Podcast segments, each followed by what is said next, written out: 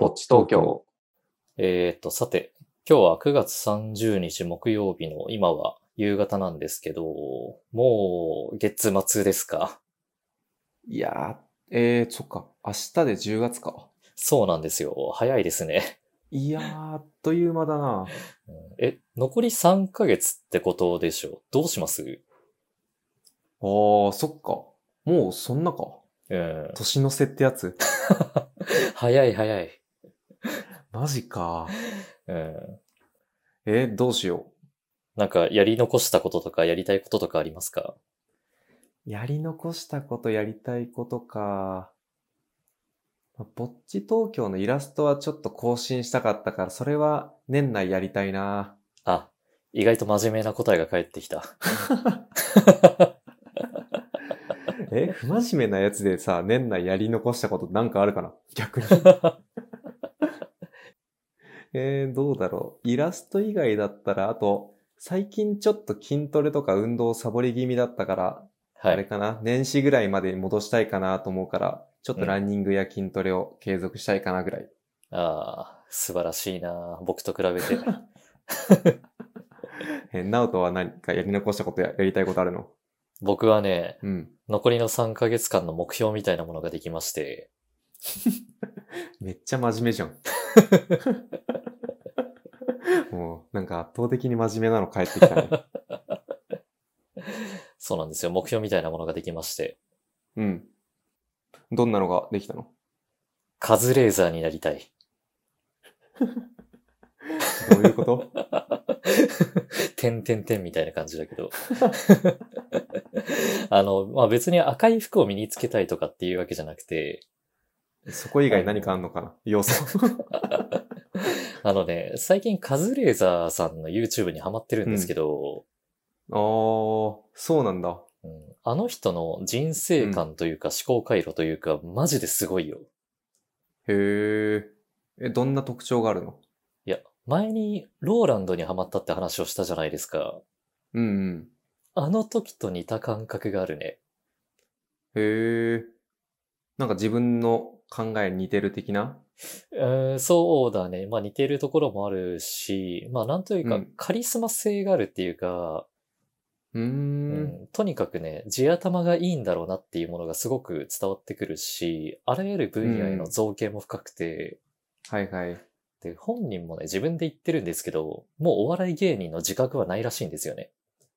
ああお笑い芸人だと思って見たこともないな 気づいたら僕テレビ見ないからさ、気づいたらいたしな。そうだよね。まあでも、ただね、まあこれがちょっとローランドとの違いかなと思ったのが、うん。ローランドの場合は、もう超完璧主義で自分にストイックなんだけど、うんうん。カズレーザーさんの場合は、いい意味で適当に生きてるんですよ。へー。そうなんだ。そう。あの、カタカナの適当じゃなくて、漢字の本来の意味での適当。ね。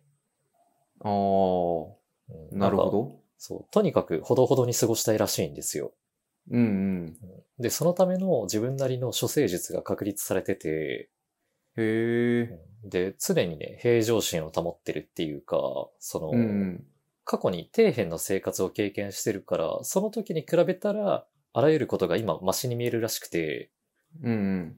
だからどこに行っても誰と一緒にいても自分がブレないっていうか、もう人前でもほとんど緊張しないらしいんですよね。へー、すごいね。でね、なんか YouTube の動画編集スタッフから緊張しないためのコツをを聞かれてて、うんうん。なんて答えたと思います？えー、なんだろう。それこそ自分がすご、すごいと思わないとか、うまく話せると思わないとか。あー、意外となんか、うん、いいところついてきたね。おー。え、あのね、なんだったの？うん。緊張しないようにしたら緊張しなくなったらしい。それできるのかな？なんか、きんそれこそ、なんだろう。意識した、意識しないようにしたら意識しちゃうのと一緒で、うん。い緊張しないようにしたら緊張しちゃうんじゃないかな？そんなこともない？や、まあ普通そう思うじゃないですか。うん。だからこれ聞いたとき僕天才だなと思って。へえ。うん。いや、だって普通緊張しないようにして緊張しなくなることってないでしょ。うん、ないと思う。うん。まあそんななんかオンオフ、はっきりしないような気がするしね。むしろ紛らわすとかの方がなんか近いようなイメージだけど。うん。まあでもその後にちゃんと説明もしてて、うん。なんかまず経験上、緊張するよりも緊張しない方がいいパフォーマンスが出せるっていうことに気づいた時があって、うんうん。うんで、まあ一般的な人って平均点で理想を描きがちなんだけど、うん。なんかカズレーザーさんの場合はね、最低点で理想を描いてるらしくて、うんうん。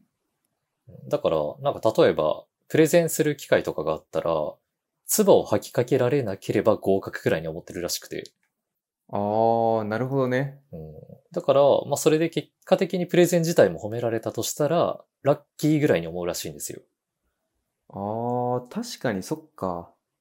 緊張しないというか、自分がどう動くとか期待の部分をめちゃくちゃ下げるんだ。そうそうそ確かにね。う。うん。だからまあ、もちろん、プレゼンまでの準備は普通にやるんだけど、うんうん。でも本番の意識はそういう風にしてるらしいんですよね。あー、でもそれめちゃくちゃ確かにうまいかもな。うん。なんか、昔、いつだっけな？大学受験の時に聞いたことがあったのが、その不安になるとか、はい。緊張するのは、うまくいく可能性があると思ってるからっていうことを聞いたことがあって、ああ、なんか、それこそめ全然勉強しないで迎えたテストって全然緊張もしないし不安にもならないじゃん。そうだね。もうだって悪い結果来るの分かってるし、みたいな。でも、満点取れるかとかさ、それこそ合格かかってるってさ、そのギリギリとか、うまくいくかもしれないからやっぱ緊張になったり不安になったりするみたいなはい。こと聞いたことあって、ええ確かにそれで行くなら、そこをもう落ちるの当たり前と思ってるっていう感じだよね。そうだね。確かにそれはそうかもしれないな。緊張しとか不安にならないのかもしれない。うん。だからね、まあ日常的にそういう考えで行動してるから、うーん。あらゆることに対してラッキーって思ってるらしくて、ああ、生きてて楽しそうだね。そう。だからそういう生き方がね、楽だから、うまあとにかく自分の期待値を下げるようにしてるらしいんですよ。はいはい。確かに、その処世術はいいね。うん。で、これ以外にもね、本当にすげえなって思うような発言をたくさんしてるから、後でね、うんカズレーザーさんの動画をぜひね、見てほしいなと思ってて、うんうん。うん、だから僕もね、あんな感じの考え方で生きられるように思考回路を組み替える3ヶ月間にしていきたいなと思ってまして。なんか最初僕が言った時真面目ですねって言ったけどなんか 100倍くらい真面目な、しかも尺も。30倍くらいの尺で答えてきたな。上回っちゃったか。まあでもいいと思う。ナウトっぽいし。うんまあでもそれで、だから残り3ヶ月かって思って、でもう、ん。あれですよね、確かちょうどこのタイミングで緊急事態宣言が解除されるとかされないとかっていう話題になってますけど、うん。なんかこの緊急事態宣言期間中っていろんな温浴施設さんも時短営業したりとか、うんうん。あとはお酒の提供を中止したりとか、結構苦しい状況が続いてたんじゃないかなって思ってるんですけど、うんうん、だからようやく平常時の営業に戻るのかなとちょっと期待をしているわけなんですが、確かにね。どこ行ってもあれだもんね。お酒飲めなかったから、僕も飲食とかあんまりせずに帰ってきた気がするな。うん、そうですよね。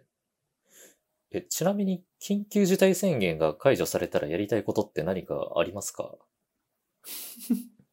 あるかな？え、全くないかもしれないな。あそうなんだ。本当に、影響を受けてる人は、なんかとことん受けてる人はいると思うけど、うん僕が逆真逆でとことん受けなかったからな。へえ。1ヶ月に1回外食するかどうかだし、あだし、そうね、夜とかも別で歩かないから、解除されても飲みにも行かないしな。ー、なるほどね。え、ナオトは何かあるの？僕はやっぱり旅行かな。あーすあ、確かに旅行先で何かできないから、どこにも行かなかったはあるね。確かに。うん、そう、結構、もともと国内旅行が好きだし、うん。うんあと、まあ、ありがたいことにワクチンも2回打たせてもらったから、うん。だからぼちぼちいろいろ行きたいなと思ってるんですけど、うんうん。うんあー、でも、あの、ツイッターとかノートとかでは前にお伝えしてたんですけど、うん。8月にね、ちょろっと札幌で用事ができまして、一足先に行ってきたんですよね。おー、そうなんだ。うん。でね、そこで泊まることにしたホテルに実はサウナがついてまして、うんうん。泊まったのがね、ユエン札幌っていうホテルなんですけど、うん。なんかね、和を感じるテイストのデザインがとにかくおしゃれで、へーう。ん、で全体的に落ち着いてて大人向けで、でもお値段はそんなに高くなくて、うんうんだから満足度がめちゃめちゃ高かったんですよね。うん。へー。なるほどね。いいね。うん、モダン和的な感じの好きだな。そうそうそうそうそう。モダンな感じ。はいはい。でね、場所はね、札幌駅から歩いて10分かからないくらいの場所にあって、うん。で、チェックイン済ませて部屋に向かったらね、まあ、うんもちろん清潔感があって雰囲気も良くて素敵な空間が広がってるわけですよ。うんうん。で、それで早速ね、もうすぐに大浴場に向かったんですけど、うん。脱衣所のね、手前の休憩スペースに無料のアイスも用意されてるから、へうん、だからね、お風呂上がりにそこで休むこともできるんですよ。ー。へー、すごいな。うん、でね、早速奥に進んで準備済ませて浴場に入ったらですね、うん。まあその中もコンセプトがブレないわけですよ。うーん。え、モダン和的な感じってこと？もうそんな感じ。へー、おしゃれだな。うん、お風呂場もね、ほんと綺麗で落ち着いててシックな感じで、うん。少し薄暗いからリラックスもできて、うんうん。うん、で、早速ね、身を清めてお風呂に使ったんですけど、うん。で、お風呂がね、内湯と露天風呂があって温泉なんですよ。おー、いいね、温泉。うん。まあでも、源泉かけ流しじゃなくて、うん。カルルス温泉っていうところから運んできてるらしいんですけど、うんうん。うん、まあでもそれでも泉質はものすごく良かったですね。はいはい。うん。あとね、びっくりしたのが、露天風呂は露天風呂でちゃんとあるんだけど、うん。内湯のお風呂の中を、そのお湯の中をどんどん奥に進んでいくと、うん。そのままそれが露天スペースまではみ出てて、へー。そう。だからね、内湯ではあるんだけど、その一部は露天風呂になってるような構造なんですよね。へー、おしゃれだな。うん。なので、まあ、実質露天風呂の浴槽が2つあるような感じ。へー。すごいな。そういう形式の流れるプールでしか経験したことないな。いやでも本当あのね、洞窟を抜けていくような設計はなかなか気分が上がりましたね。へー、それ上がりそうだね。珍しい。うん。で、まあそれでね、いよいよサウナ室に向かったわけなんですけど、うん。中はね、二段構成で、物理的には7から8人ぐらいが座れる設計になってたんですけど、うんうん。僕が行った時はね、感染対策で間引きされてて、3人までの入室制限がかかってたんですよね。うんうん。3人か？結構少なめだね。そう。だからね、広々と蒸されることができまして、うんうん。いいね。うんでね、この中も間接照明がおしゃれな雰囲気を作り出してて、うんうん。しかもね、無音だし、めちゃめちゃ居心地よくて、うん。で、温度はね、少し優しい87度くらいだったかな。はいはい。うん。いいね。うん。まあでもじんわりとね、体の芯まで温められまして、気づいたらもう炊き汗ですよ。いいね。そういうじんわりくらいがなんか思考に余裕ができるというか考え事としてでも 結構いいなって思うこと多いな。ええまあそれでね、サウナ室を出て水風呂に向かったんですけど、うん。これがね、直径2メートルくらいの巨大な岩を器の形に削り出したものが、浴場のど真ん中に鎮座してて、うんでそこにね、冷水がかけ流されてるんですよ。うん。うーん。すごいな。うん。だからね、なんか、下に下って入る位置にある浴槽じゃなくて、その岩に階段で登るような設計になってて、へえ、なんか想像つかない、なんだろう、作りが多いな。あの、詳しいことは後で公式サイトを見てください。OK です。うん、でね、そこの水風呂に入るとね、冷水が豪快に溢れ出すんですよね。へえ、いいね。贅沢なやつだね。うん、これがたまらなく気持ちよくて、うん。しかも多分だけど、少し滑らかな肌触りだったから、多う分ん。天然水っぽかったし、おー。で、あとね、水温はまあ、詳しい水温はわからなかったんだけど、体感では19度前後くらいだったと思う。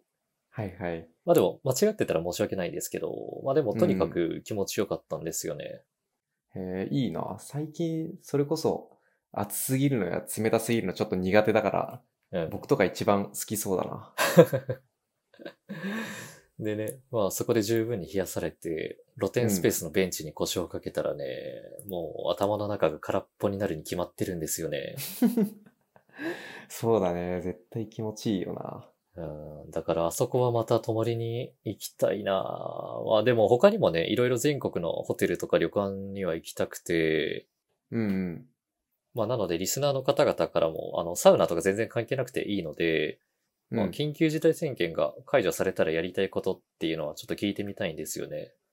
あー、なんかいろいろ出そうだね。そう、本当皆さんのね、ご意見もいろいろと参考にしたいなと思っておりますので、コメントいただけると嬉しいですね。嬉しいですね。うんじゃあ、この流れで前回の動画へのコメントを紹介させていただきますか？一週間で一番楽しみな時間だ。嘘。う 嘘っていうのもちょっと、それはそれであの書いてくださってる方々に失礼かもしれない。実際かなり楽しみで。そうだね。僕もあの、毎回コメントを読むのも楽しみだし、うんあの、ここで話すのもすごく好きだし。うん、いいよね。うん。で、あの、前回、まあ、どこでボッツ東京を知ったのかっていうのと、あとどうして僕たちの雑談を聞いてくださっているのかっていう質問を投げさせていただきまして。うん、で、まあ、それに対してもいろいろとまあ教えてくださっておりまして、うんうん。ということで、まず、一人目、トールさんですね。はい。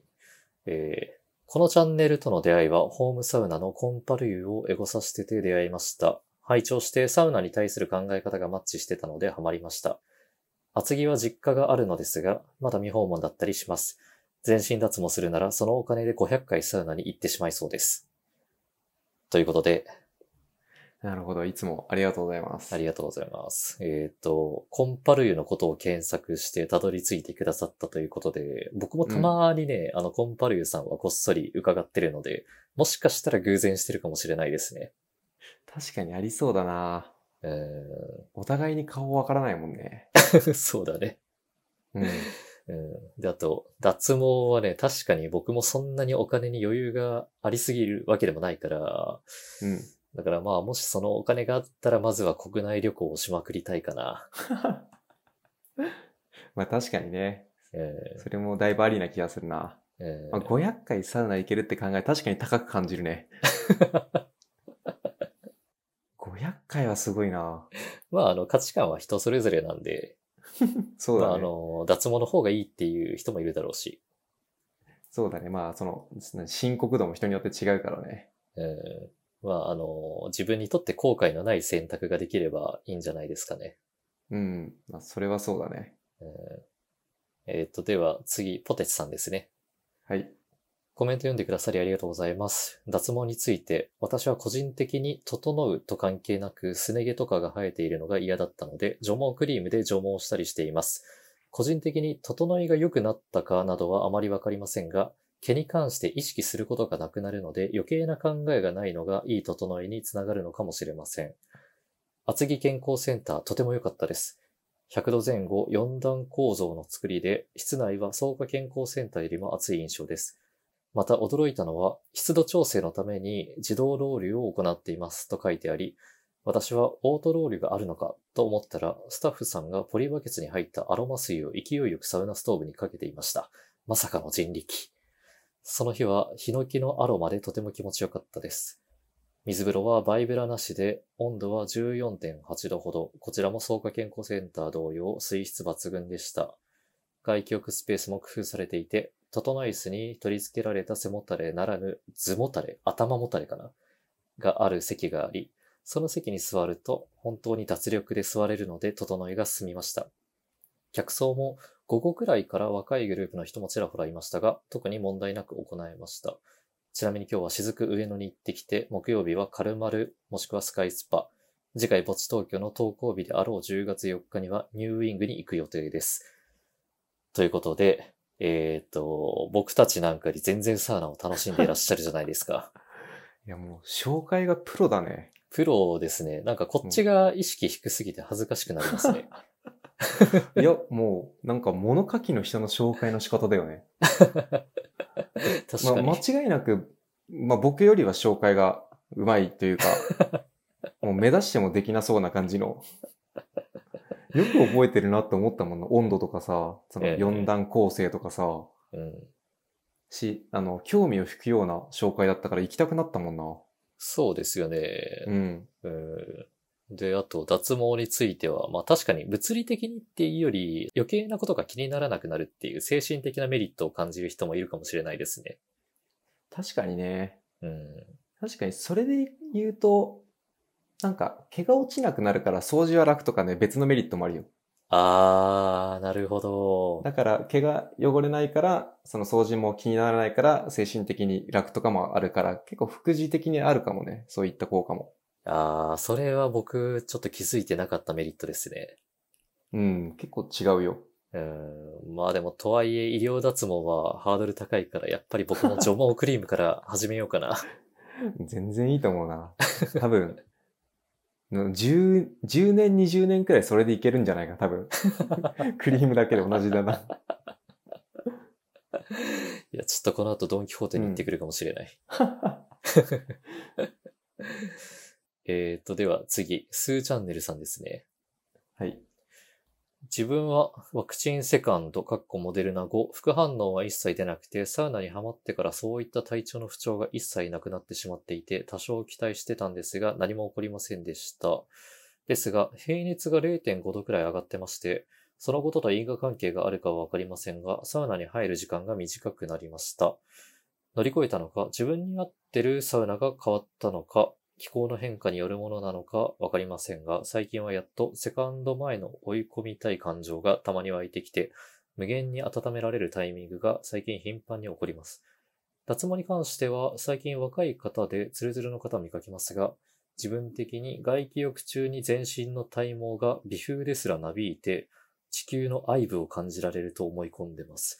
その感覚を捨ててまで自分の体毛にマイナスを感じないので、俺の触覚として残したいです。ということで。あの、そういえば先週は僕がワクチンで死んでましたね。そっか、平均が何？上がるってのもあるんだね。うーん、みたいですね。まあでももう僕もピンピンしてまして、うん。あの、今日も実は某サウナを新規開拓してきたんですけど、お、そうなんですか。うん、まあこれもね、そのうちぼっち東京で取り上げようと思っているので楽しみにしていてください。楽しみにしてます。うん、で、体毛に関してはね、これも一理ありますね。あの、地球の愛部を感じられるっていうのは なかなかちょっとスケールが大きい話ですけど、地球と一体になってるからね。まあ、人間の生物としての原点回帰というか、まあ、なるほどそういう考え方もあるのかと参考になりましたよね。確かにね。でも僕も風を感じたりとかそういう香りを楽しむの大好きだから、はい。そういう意味では確かにありだなと思った。まあ、あ確かにの、ね。これを聞いてくださってる皆さん、あの、参考にしていただければと思います。確かに。まあ、ありもよしだし、なしもよしって感じがするね。えーと、では次、高級ダスさん。コメント読んでいただいてありがとうございます。自分の場合は18切符旅行の宿泊でアムザを利用した感じです。キャビナスは3年前に地元の後輩から教えてもらいました。脱毛は清潔感を保つためにしています。サウナや銭湯だと不特定多数が自分の裸を見ますので。スカイスパですが非常に楽しかったです。プレミアムアウフグースも堪能しました。千葉県在住なので神奈川県は遠いです。ということで、うん。あー青春18切符って懐かしいんですよね。ああ、懐かしいね。えー僕もね、大学生の時に、東京を出て、秋田、うん岩手行って、新潟やら京都やら岡山やらを通って、へ。んで、福岡、鹿児島経由して、で、大分の別府からフェリーで愛媛に行って、うんうん。で、四国をぐるっと回って、大阪とか和歌山とかをブラブラして、東京に戻るっていうことを10日間でやったことがあるんですけど、へえ。めっちゃハードそいやー、でもね、本当に疲れたけど、マジでいい思い出になってるし、またやりたいなう。へえ。でも、それいいね。日本ほんと一周だね。そうだね。うん。ほぼ回ったね、だから。いいなぁ。青春18切符はそういう使い方したいよね。なんかいろんな使い方できるじゃん、あれ。分割でもできるし。そうだね。でも、あの、僕ぐらいきつい旅をするためには、もう10日間毎日始発から終電まで移動する感じですけど。そうだよね。うん。であと、スカイスパではプレミアムアウフグースを堪能されたそうで、うん。あれね、課金が必要だけど、並ばずに確実に受けられるから、すごくいいんですよね。へえ。それっていまいち分かってないんだけど、時間が決まってるの？そのアウフグースの時間が決まってて、その、何券か何か買った人だけ入れるみたいな。そうだね。あの、事前に多分ウェブ上でチケットか何か買ったと思うね。僕が受けた時は。うーん。うんで、時間も指定されてて、うんうん。うん。で、あとプレミアムっていうだけあって、なんか、普段やってるようなアウフグースよりも結構演出が凝ってたりする。へえ、僕行った時でもう十分コストたけどね。すごいな。うん。だからプログラム自体も楽しいし、うん、まあでも、ただ、スカイスパはね、ちょっと混むようになってから全然行けなくなっちゃったんですけど、うん。うん、でもまた行きたいな。あそこいいよね。うん、いいですよね。いやー、プレミアムアウフグースは僕も今度受けてみようかな。ぜひぜひ。えっ、と、では次、まさしさんですね。はい。一応、小田急線沿いの箱根湯量、過去箱根湯本がおすすめです。箱根湯本駅から送迎バスで3分の好立地で日帰りでもサクッと行けます。遠野沢の天然水を引いた水風呂がほてった体に染み込んだと思ったら、箱根の緑に囲まれながら外気に包まれる贅沢。施設全体が旅館のような和の雰囲気で非日常を感じたいときにぜひ。ということなんですが、えー、めっちゃ良さそうん、これはあの、和義さんへの情報提供ですね。う。いやー、嬉しいな。しかも箱根行ったことないし、その緑に囲まれてるって状況だったら絶対に旅行になるよね。もう。え、箱根行ったことないの？あ、そう、箱根行ったことないんだよね。ええー、そうなんだ。うん。へえなんか、まあ、遠、近いのはわかるんだけど、なんか行く機会がなくて行ってないんだよね。あ、そうなんだ。うん。いや、ほんとね、東京からだったら全然日帰りでも楽しめる。そうなんだ。うん、半日あれば全然もう十分楽しめる、箱根は。へえ。しかも、い、小田急だったら一本だもんね、箱根まで。そうですね。一本で行けて、今の教えてもらった場所は3分とかだっけ？バスが、送迎バスが3分とかだからもうほんとすぐだね。そうなんですよね。うん、まあ、だから僕は、箱根はね、まあ温泉が好きで何度も行ったことがあるんですけど、うん。でもサウナを目的に行ったことってなかったから、今度はそういう楽しみ方もしてみたいな。温泉いっぱいあるから結構勝手なイメージだけど、すごいあるんだろうなって思ったな。サウナ。ああ、サウナが？うん。ああ、僕はもう箱根って言ったら温泉のイメージしかなかったからね。はいはい。うん、まあだからこういう情報提供はありがたいですね。確かにね。なんか見方変わるね。うん。えー、っと、では次、ヒロさんですね。はい。脱毛のお話面白いですね。自分は和義さんと逆でヒゲ脱毛だけ現在進行中でやっていて、全身には手を出せずにいる状態です。毎朝の髭剃りが面倒で、髭だけやってみるかと思ったのですが、医療脱毛のレーザーなので髭は激痛です。自分のぼっち東京との出会いは渋谷の改良湯が気になって YouTube で意見を聞いてみようと検索した際にこちらのチャンネルに出会いました。他にも施設の詳細についてしっかりレビューしている動画はいくつかあるのですが、直人さんと和義さんのいい意味でマイペースにダラダラとお話しされる感じが聞いていて心地よく見事にはまりました。これからもこのスタイルで続けてもらえると嬉しいです。最近は9月にリニューアルされたエゴタのエゴタ湯に行ってきました。改良湯や文化抑線、透明線を設計された今井健太郎氏のデザインで、雰囲気のある銭湯となっていました。和義さんをうならせる神奈川寄りのサウナ、自分も探ってみるとします。ということで、おおなんか、みんないろいろ教えてくれて嬉しいな。そうですね。あの、なので、これからもマイペースにダラダラおしゃべりし続けていきましょ 確かになんか、僕らのこの話してるのって、結構マイペースにダラダラっていい表現だね。合ってる。確かにダラダラ話してるもんな。う。そうなんですよね。うん、で、エゴタユさんは、あの、実は僕も気になってまして、うん。あの、銭湯のデザイナーとしては有名な今井健太郎建築設計事務所さんが手掛けてるんですよね。うん。あの、前に和義さんが言ってた町田かな？の大大倉湯。あ、そうそうそう。うん大倉湯もそうですよね。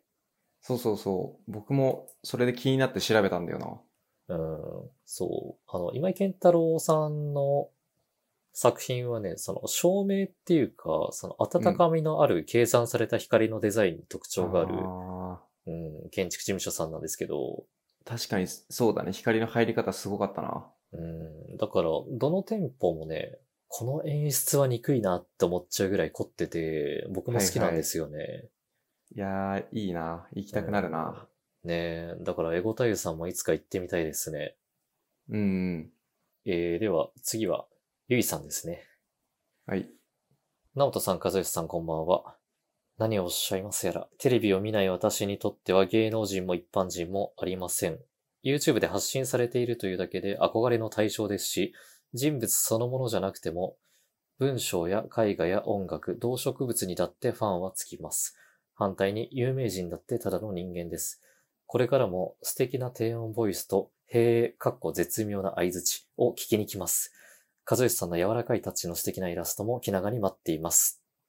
ということで、えーっと、素敵な低音ボイスと、へえですって。どうですか？へえを褒められた今の気分は？いや、全く予想してない角度からの褒めだったから、ちょっと反応に困るけど、ありがとうございますですね、まずは。で、えーっと、柔らかいタッチの素敵なイラストを気長に待ってますということなので、年内目標ですね。うん、まあ、ただ僕は君近に待っているので、あの、和義さんよろしくお願いします。ちょっと気長にやってみようと。まあ、年内ですね。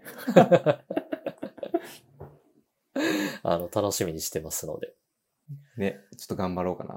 はい。そういえばその話の中にあった一般人とかの話は確かになとは思ったな、聞いてて。あー、なるほど。なんか、まあ、確かになと思ったのは YouTube とかでも1万超えて、1万チャンネル登録超えたとか、うん。まあ、10万超えては確かにまあ、一般人でもあるし、有名人でもあるし、はい。なんかあんま境って最近感じにくいなと思ってきてはいたから、うん。ね、インスタグラマーみたいなそれこそ事務所に入らない人も多いし、そうだね。なんかまあ、個人の発信力が、まあ SNS とかのね、普及で結構強まってきてるから、うん。まあ芸能人と一般人の境界線がけ結構曖昧になってきてるよね。そうだよね。うん。まあでも、とはいえ、僕結構、未だに近所で芸能人見かけるけど、まあ、ドキドキはしますよね。まあ、その有名人の中の芸能人もさらに枠違うからね。え芸能人は枠違う気がするな。有名人ってそのなんかスポーツ選手とかさ、いろいろいると思うけど、ーうん。他にも。うん。芸能人は確かにミーハーだから、もうめちゃくちゃテンション上がるね。うんそうですね。うんまあでも、まあ、ゆいさんにとっては、そういう芸能人も僕たちも、まあ、それほど違わないと。そうですね。なので、ちょっと自覚を持って気を引き締めてやりますか。まあ、あの、そんな気合を入れる話でもないけどね。そうだね。もうダラダラしかしてないしな。うん。まあ、あの、これからもダラダラ喋っていきましょうか。はい。ダラダラサウナの情報を話して。えーえーっと。では、次は、ミーナさんですね。はい。コメント返しありがとうございました。今回は短めに。ナオトさん、体調は回復しましたか？あまり無理なさらないでくださいね。没東京視聴のきっかけは、今年の4月、サウナにはまり始めた頃、YouTube でサウナの情報収集する中、おすすめ動画で目にしたのがきっかけだったと思います。和義さんの素敵なイラストや、ちょうど気になっていた施設、かっこ小金湯やユイルの情報があったので、思わず再生してしまいました。何度か聞くうちにお二人の雑談にいつしか癒されて、直人さんと和義さんの声って耳に優しいんですよね。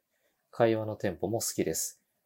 サウナでより整うためにしていることは、ぜひ赤すりをおすすめします。脱毛に似てるのかな？一皮むけた感じがして、より汗がかけて水風呂が気持ちいいですよ。サウナーの方全員におすすめしたいです。結局長文でしたね。失礼しました。ということで、長文でしたね。まあ、そうだね。でもすごい個性が出てて好きだな、この文章は。いやー、嬉しいですね。ありがたいですね。嬉しいですええーなんかいろいろ、な、なんだろう、面白いところがああったけど、ちょっと待って、なんか今いろいろあったな。前半なんだっけ？ー前半、僕の体調を心配してくださってましたけど。あ、そこは全然興味なかったな。いや、興味持ってくださいよ。あ、そうだ、YouTube で、その、みんなさん結構 YouTube で検索するんですね。ちょっとそれびっくりして。うん、僕もね、あんまりそこは考えてなかった。ね。なんか、け Google 検索とかさ、Twitter とかサウナ行きたいとかで検索するわ、が、なんか主流だと思ってたから、はい。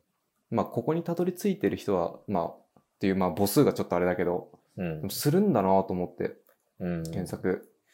で、その中でもね、なんか、映像もないし、なんだろう、特徴も別にまとまって話してるわけじゃないのに、いろいろ聞いてくれて嬉しいなと思って聞いてて、今。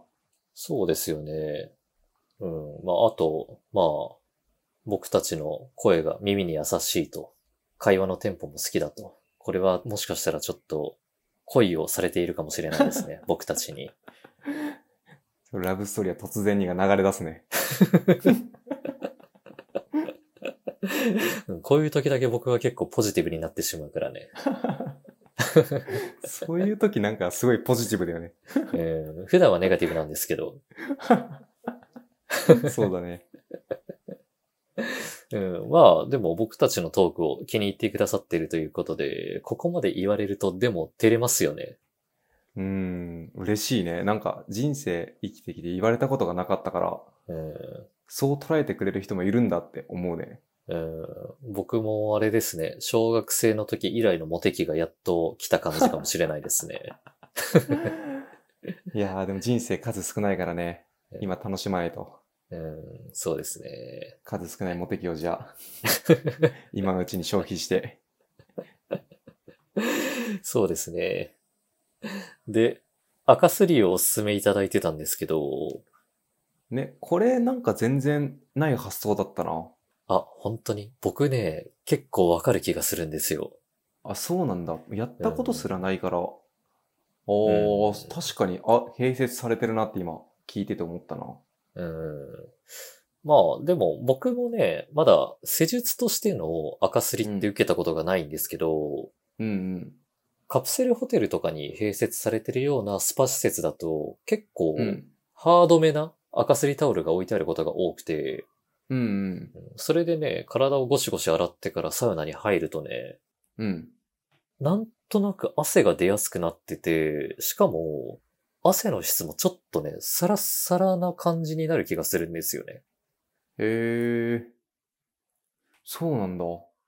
うん。だから本当に肌の余計な角質とかがもうごっそり多分洗い落とされて、うんうん。うん、だから純粋に本当に毛穴の中の汗だけを感じるようになるのかもしれない。へえ。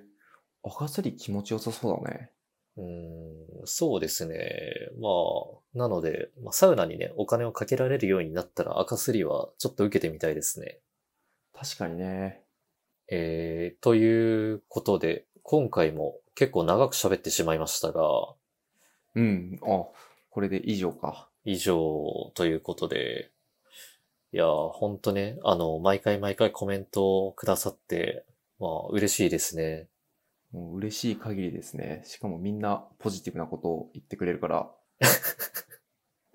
一週間で一番褒められる時間な気がするな。うん、その、自己肯定感がちょっと上がりますよね。上がる。なんか、すごい、あの、僕らのコメントで、ん？で、そう言われるだけでこんだけ上がるからさ、なんか、はいライバーとかっているじゃん？17とかさ。で、ガンガンそのなんだろう、スタンプ送ってもらったり、その、いろいろ投げてもらっ、投げ銭してもらったりする、したら、あんだけハマるの分かる気がするね。ああ、確かにね。めちゃくちゃ自己肯定感上がるんだろうね。うん、まあでも僕たちは、あの、多分そんなに承認欲求がない。そうだね。うん、まああの、嬉しいことは嬉しいけど、うん。嬉しいことは嬉しいけど、誰かに認められたくてやってるっていうわけでもないしね。そうだね。まあ、うんそうだったら、1ヶ月くらいでやめてるしね。やめてますね。本当にな。こんだけいろんな人に言われる時代が来るとは思わなかったもんな。えーまあ、続けててよかったですよね。いやー、楽しくできて嬉しいですね。うんまあ、なので、あの、皆さんまたぜひご意見、ご感想、あとご質問などなど、と、あとはあれですね、緊急事態宣言が解除されたらやりたいことっていうのも、あの、10月6日の24時までにコメントいただけると嬉しいですね。嬉しいですね。はい。えー、ということで、あの、今週も最後まで聞いてくださってありがとうございました。ありがとうございました。